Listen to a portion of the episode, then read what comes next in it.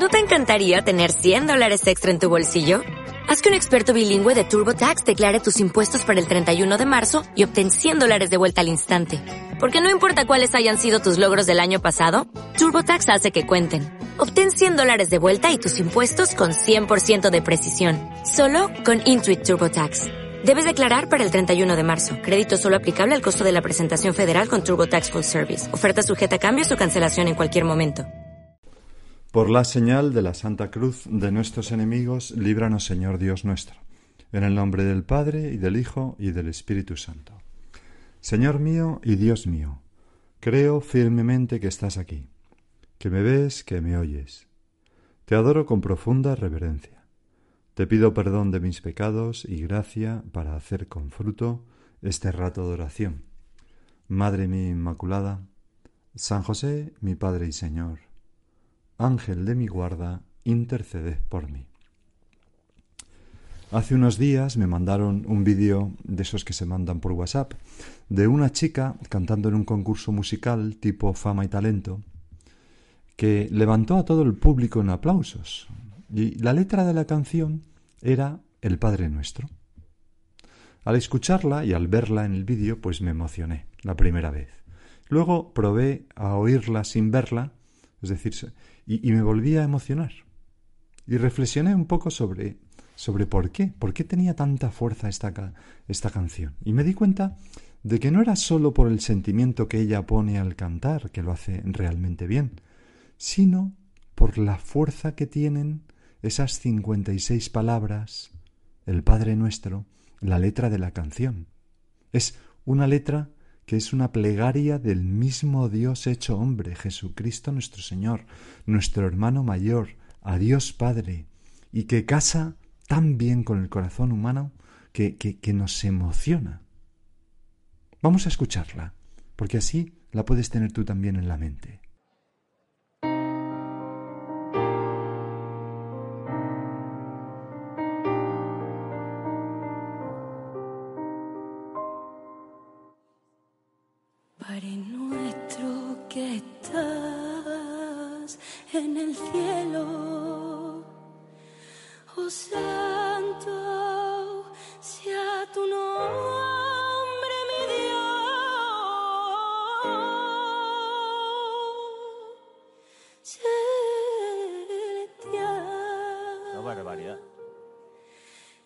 ever.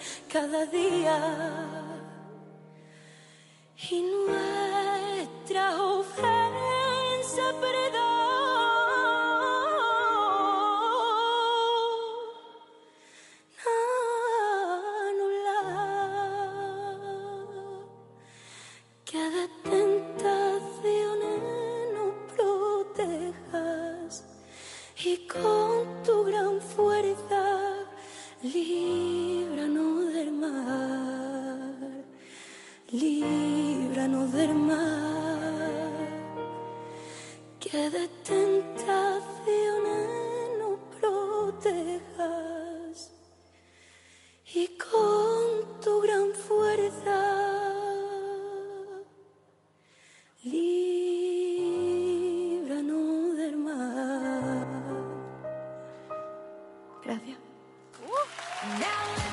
Impresionante, ¿verdad?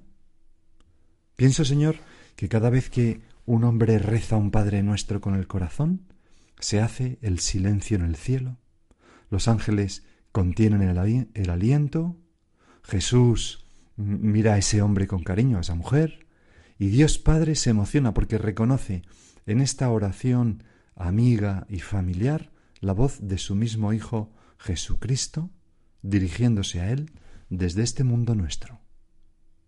Porque fue Jesús quien nos la enseñó, como recoge el Evangelio de la Misa de hoy, que constituye una nueva estación en este viaje de la cuaresma. Nos habla de la oración.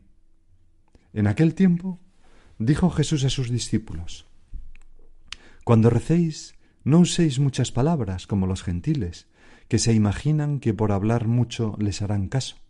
No seáis como ellos, pues vuestro Padre sabe lo que os hace falta antes de que lo pidáis. Vosotros orad así.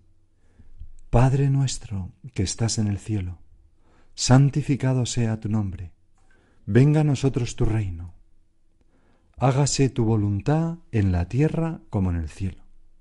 Danos hoy nuestro pan de cada día. Perdona nuestras ofensas, como también nosotros perdonamos a los que nos ofenden. No nos dejes caer en la tentación y líbranos del mal. Y entonces añade Jesús, porque si perdonáis a los hombres sus ofensas, también os perdonará vuestro Padre Celestial. Pero si no perdonáis a los hombres, tampoco vuestro Padre perdonará vuestras ofensas. Señor, vamos a meditar un poco, a hablar contigo sobre estas palabras tuyas del Padre nuestro, sirviéndonos de las catequesis del Papa Francisco eh, desde diciembre del 2018 a mayo del 2019. Son unas catequesis muy bonitas donde el Papa iba desgranando esta oración. Y aunque no voy a decir continuamente que esto es del Papa, pues casi todas las cosas que voy a decir son de esas catequesis. Lo primero que llama la atención es que, como dice el Papa, no hay preámbulos en el Padre Nuestro. Jesús no enseña fórmulas para congraciarse con el Señor. No nos habla de dirigirnos a Dios llamándole omnipotente, altísimo, tú que estás tan distante de nosotros, yo que soy un miserable pecador. No, no dice, no dice así, sino simplemente Padre. Con toda sencillez, como los niños se dirigen a un padre, Padre. Y además, no solamente Padre, sino con un matiz, porque fíjate, en los Evangelios es raro que las expresiones arameas se conserven en su original, ya que normalmente, como los evangelios se escribieron en griego, pues están traducidas al griego, ¿no? porque Jesús naturalmente hablaría habitualmente en arameo. Y dice el Papa que debemos imaginar que estas, en estas palabras arameas, las pocas que se contienen en el Evangelio, haya quedado grabada la, la misma voz de Jesús. Han respetado el idioma de Jesús. Bueno, pues una de las expresiones que se conserva en su forma original y varias veces es Abba, Abba, que significa padre, o más precisamente papá, papaíto. Los primeros cristianos consideraron tan importante que la mantuvieron así. San Pablo, en la carta a los romanos, dice, no recibisteis un espíritu de esclavos para caer en el temor, antes bien recibisteis un espíritu de hijos adoptivos que nos hace exclamar Abba, Padre. Y cuando escribe a los Gálatas les dice, la prueba de que sois hijos es que Dios ha enviado a vuestros corazones el espíritu de su Hijo que clama, Abba, Padre. Y entonces, fijándose en esto, el Papa Francisco sugiere que cuando recemos al Padre nuestro, volquemos en nuestro corazón todo el mundo interior, íntimo, conmovedor de Jesús, que se expresa con esa palabra, papá, abba, que quizás fue la que empleó el Señor. Nosotros seguimos diciendo Padre en el Padre Nuestro, aunque alguno hay, que ha propuesto que se tradujese por papá. Pero con el corazón estamos invitados, nos dice el Papa, a decir papá, a tener una relación con Dios como la de un niño con su papá, que lo llama así, papá. De hecho, estas expresiones evocan afecto, calidez, algo que nos proyecta en el contexto de la infancia, la imagen de un niño completamente envuelta en el abrazo de un padre que siente una infinita ternura por él. Y por eso, añado yo, pues esa canción que hemos escuchado nos emociona tanto, Y por eso, decía el Papa, queridos hermanos y hermanas, para rezar bien hay que llegar a tener un corazón de niño, no un corazón autosuficiente. Así no se puede rezar bien. Como un niño en brazos de su padre, de su papá. Para un cristiano, rezar es simplemente decir Abba, decir papá, decir padre, pero con la confianza de un niño. Por eso, cada vez que decimos Padre nuestro, se nos debería poner el pelo de punta, ¿no?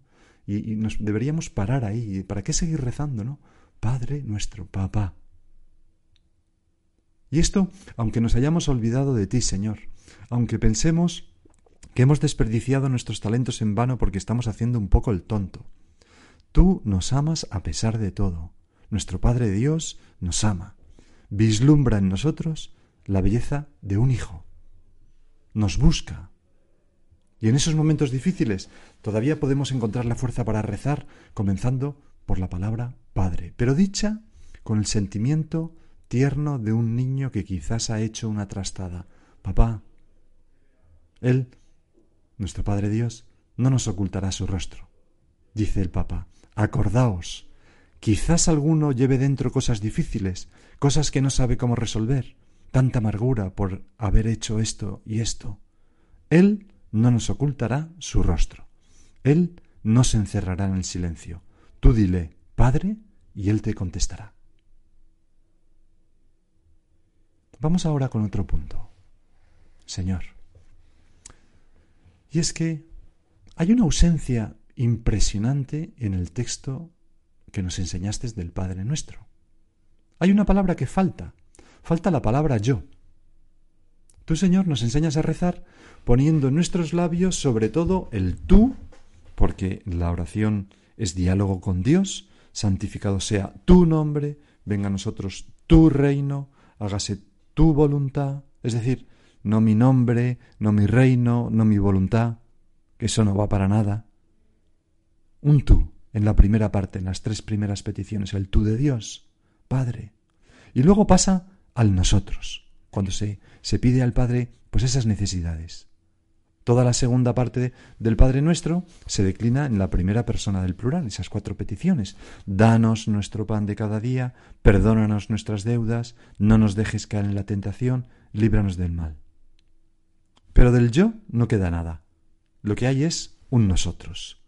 Y esta es una enseñanza tuya, Señor, bien bonita. La oración nunca debe estar centrada en el yo, sino en el tú y el nosotros. Y dice el Papa, es una buena enseñanza de Jesús. No os olvidéis. Pues que yo no me olvide, Señor, porque a veces yo, en mi oración, voy tan cargado con mis preocupaciones, con cómo me siento, con lo que yo pienso, lo que he dicho, lo que voy a hacer, lo que me hace sufrir, yo, yo, yo. Y en la oración hay que salir del yo, pensar en, en el tú de Dios y contemplar a Dios, alabar a Dios darle gracias. Y luego también, a la hora de pedir, en el nosotros, en, de tantas personas que nos rodean y están sufriendo y necesitan de nuestro apoyo. Padre nuestro que estás en el cielo. Es muy bonito pensar que esta frase en el cielo, que estás en el cielo, no expresa una lejanía distante de Dios, Padre, sino lo que quiere indicar es una diferencia radical en la calidad del amor que nuestro Padre Dios tiene. Porque es un amor de quien está en otra dimensión, un amor, el del Padre, que dura para siempre, que no nos abandona jamás, que es ardoroso y que, y, que está al alcance de la mano. No es un amor como el nuestro, difícil de conquistar, olvidadizo, que se desmorona con facilidad y acaba en nada. No, no, no, no. Nos dice el Papa, solo hace falta decir, Padre nuestro que estás en el cielo, y ese amor viene. Y viene desde el cielo, y es un amor de una calidad impresionante. Y luego vienen tres peticiones que tienen el tú de Dios Padre en el centro, como ya hemos dicho. Vamos a verlas y no nos dará tiempo a ver nada más que estas tres primeras peticiones. Con ellas, nuestro Señor Jesús nos hace entrar en su corazón, descubrir sus deseos, que están todos dirigidos al Padre. ¿Qué es lo que tiene Jesús en su corazón? Pues esto. Santificado sea tu nombre, Padre. Venga tu reino, Padre. Hágase tu voluntad, Padre. Vamos a empezar con, con la primera. Santificado sea tu nombre. Aquí, Señor, sentimos tu admiración por la belleza y grandeza de, del Padre, y tu deseo de que todos lo conozcan y amen por aquello que es, que lo amen como tú lo amas, santificado sea tu nombre. Y al mismo tiempo, Señor, nos conmueve esta súplica tuya de que su nombre sea santificado en nosotros, en tus hermanos, en nuestras familias, en nuestra sociedad, en el mundo entero. La santidad de Dios, decía el Papa, es una fuerza en expansión, y nosotros le suplicamos para que rompa rápidamente las barreras de nuestro mundo. Santificado sea tu nombre en todo el mundo. Una santidad, la de Dios, que se expande en círculos concéntricos, como cuando arrojamos una piedra a un estanque. El mal, dice el Papa, tiene los días contados. El mal no es eterno. El mal ya no puede hacernos daño. Ha llegado el hombre fuerte que toma posesión de su casa. Es Cristo, claro. La oración ahuyenta todo miedo. El Padre nos ama. El Hijo levanta los brazos al lado de los nuestros. El Espíritu obra en secreto por la redención del mundo. Fíjate, todo esto queremos decir cuando decimos santificado sea tu nombre. Es este es el coto que ponemos al mal, la santidad de Dios. No voy a tener miedo, porque Dios está conmigo. Y Dios estará con nosotros. Santificado sea tu nombre. Eso pedimos. Luego decimos, venga a nosotros tu reino. Aquí, Señor, nos enseñas a pedir. Tú mm, ya viniste, pero, pero el mundo todavía está marcado por el pecado. El mundo está poblado por mucha gente que sufre, por personas que no se reconcilian y no perdonan, por guerras, por tantas formas de explotación, incluso de los niños. Todos estos hechos son una prueba de que tu victoria, aun siendo cierta, aún no se ha actuado, no se ha hecho presente completamente. Muchos hombres y mujeres todavía viven con un corazón cerrado. Pues dice el Papa, es sobre todo en estas situaciones que la invocación del Padre nuestro brota de los labios del cristiano. Venga a nosotros tu reino, que es como decir, Padre, te necesitamos, Jesús, te necesitamos. Necesitamos que en todas partes y para siempre seas Señor entre nosotros. Venga a nosotros tu reino, ven en medio de nosotros. Y Dios, el Señor, nos contesta, sí, vengo pronto. Vengo pronto, amén. Y la iglesia del Señor responde, ven Señor Jesús, así dice el Apocalipsis, ¿verdad? Venga a nosotros tu reino es como decir, ven Señor Jesús. Y Jesús dice, vengo pronto. Así nos decía el Papa en, esa audiencia de marzo del 2019. Qué bonito, ¿verdad? Pensar que cuando decimos, venga a nosotros tu reino, estamos pidiendo que, el Señor mmm, habite en medio de nosotros, ponga fin a esas situaciones de dolor, de sufrimiento, de explotación venga a nosotros tu reino. Y la última petición que hacemos a ese tú de Dios es, hágase tu voluntad. La voluntad de Dios, ¿cuál es? Pues es nuestra santificación. La, la, salvación de cada uno de nosotros. Esta es la voluntad de Dios, vuestra santificación. Dios quiere que todos los hombres se salven, dice San Pablo, y lleguen al conocimiento pleno de la verdad. Es decir, que al rezar hágase tu voluntad, estamos pidiendo que se cumpla en nosotros ese plan de amor para, para cada uno de nosotros. Y lo hacemos con la confianza de los hijos que conocen el corazón del Padre y que está lleno de buenos planes. No es el hágase tu voluntad una, una expresión de resignación, sino de ardiente confianza filial en que esa voluntad es lo mejor para nosotros. Decía el Papa, el Padre nuestro es una oración que enciende en nosotros el mismo amor de Jesús por la voluntad del Padre. Y vaya, que si tú, Señor, tenías amor por la voluntad del Padre. No, no, pensabas en otra cosa. Enciende una llama que empuja a transformar el mundo con amor. Si rezamos es porque creemos que Dios puede y quiere transformar la realidad venciendo el mal con el bien. Tiene sentido obedecer a este Dios y abandonarse a Él incluso en la hora de la prueba más dura. Así fue para Jesús en el huerto de Getsemaní, cuando experimentó la angustia y oró, y oró, Padre, si quieres aparta de mí esta copa, pero no se haga mi voluntad sino la tuya. Jesús es aplastado por el mal del mundo, pero se abandona confiadamente al océano del amor de la voluntad del Padre. Dios, por amor, puede llevarnos a caminar por senderos difíciles, a experimentar dolorosas heridas y espinas, pero nunca, nunca nos abandonará. Estará siempre con nosotros, cerca de nosotros, dentro de nosotros. Para un creyente, esto, más que una esperanza, es una certeza. Dios está conmigo. Y por eso, Señor, nosotros rezamos, hágase tu voluntad, así en la tierra como en el cielo, y por supuesto en mi vida. Fijaros cuánto fruto se puede sacar del Padre nuestro, ¿verdad?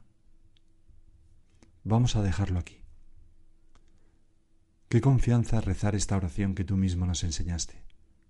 Como dice el profeta Isaías en la primera lectura de hoy, estamos ciertos de que como bajan la lluvia y la nieve desde el cielo y no vuelven a hallar sino después de empapar la tierra, de fecundarla y hacerla germinar, para que dé semilla al sembrador y pan al que come, así será mi palabra que sale de mi boca. No volverá a mí vacía, sino que cumplirá mi deseo y llevará a cabo mi encargo. Pues Padre nuestro, que estás en el cielo, santificado sea tu nombre, venga a nosotros tu reino, hágase tu voluntad. Estamos en cuaresma. Es algo sencillo. Podemos mejorar nuestra oración si rezamos los Padres nuestros mejor, con más alma, más identificados con Cristo, con más confianza filial. Como lo rezó, estamos seguros, Señor, la Virgen María, tu Madre y nuestra Madre, la mejor hija de Dios Padre. Vamos a pedirle a ella que nos ayude a rezar siempre con, con, con esa confianza filial. Y ahora sigue tú por tu cuenta.